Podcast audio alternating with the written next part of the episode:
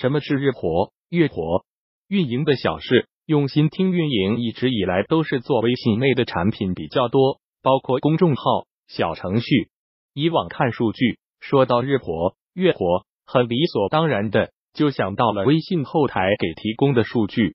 要是突然有人问这两个数是怎么计算的，可能一下子就懵了，太理所当然了，没有认真考虑过这两个值背后定义的逻辑。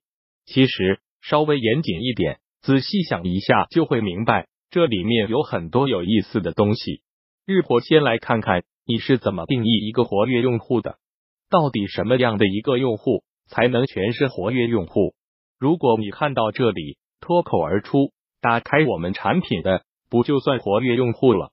那只能说还太年轻，需要多锻炼锻炼。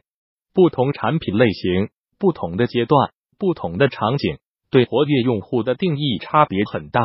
下面先看一下，一般情况下，产品每新增一个用户，他大概会经历以下几个步骤。渠道推广落地页下载打开浏览注册使用。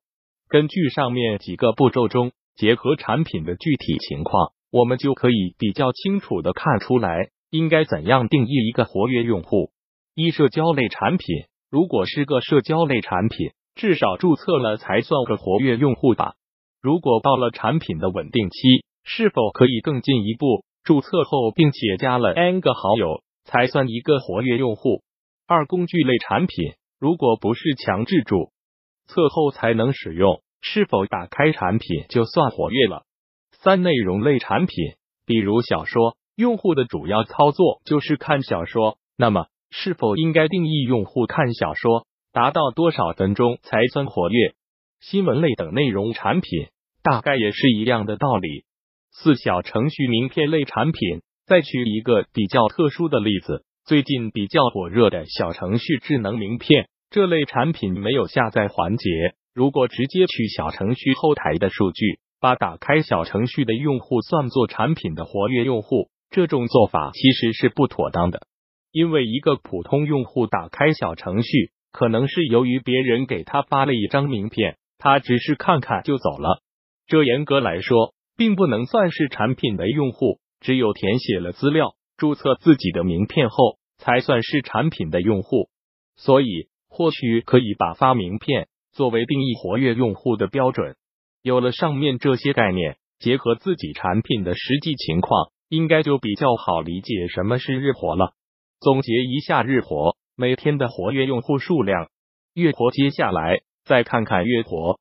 先举个例子，某产品 A 上线后一个月内，共获取到了一百个用户。这一百个用户每天大概会有五十个人访问，那么产品 A 的月活是多少呢？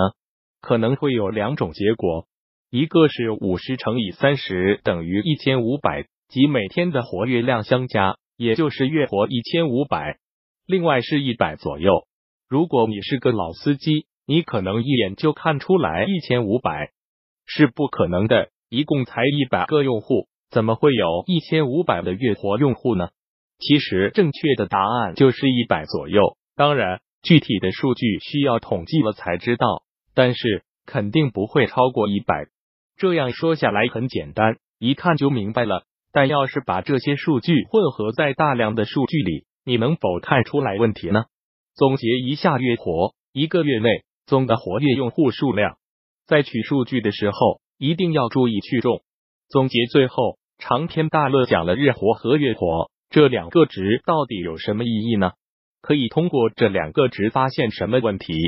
我有下面几点思考，可以作为产品的核心指标。比如游戏类产品比较注重日活，可以把日活作为产品的核心指标，参考行业平均水平或者公司自己划定的一个目标值或正常值，就能清楚的了解到当前的产品状态了。根据活跃增长情况。判断产品是否能进行大规模推广，比如某产品当前日活月活稳定在一个正常值，并且增长缓慢，从这里或许我们就能得出用户增长稳定，但增速变慢了，可以尝试进一步推广，扩大用户规模。更多精彩内容，敬请关注公众号运营的小事互联网运营外包服务 www union one six six top。